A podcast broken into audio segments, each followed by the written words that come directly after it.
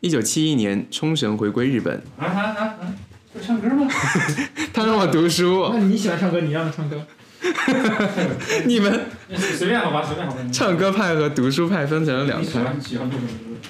那我先读书吧，好好读书。好好读书。一九七一年，冲绳回归日本，约翰列侬演唱了。哎，这完了，这个英文单词我都不会了。In imagine，对，是这样读吧？我我现在已经不会不太会英文了，不好意思。麦当劳在银座开设了有首歌叫《Imagination》吗？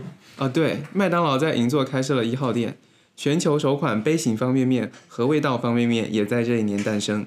这一年的九月十八号，以东京新宿的伊势丹百货店开业为契机，和味道方便面开始正式售卖。同年十一月开始，日清食品在银座步行者天国举办试吃销售活动，吸引了以年轻人为主的大批顾客，最多的时候可以一日售完两万份。那时，银座的街道上都是边走边吃方便面的年轻人。创造这一奇迹的，当然就是创始人安藤百福，时年六十一岁，现任和味道市场部品牌经理的白泽勉先生，为我们讲述了其中的原委。我靠，还挺厉害的。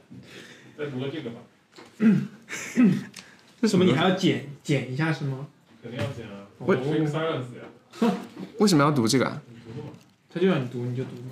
好，液体使用入门。液体拆封后，请将麦克风旋转一百八十度，让 Blue 标识和麦克风音量控面面向您。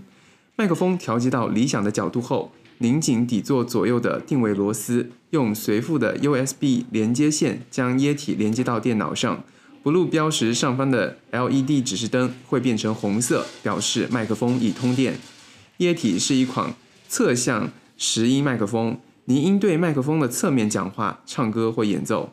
朝向音源的是 Blue 标识，而不是麦克风顶部。然后您就能以惊艳的音质进行录音和直播了。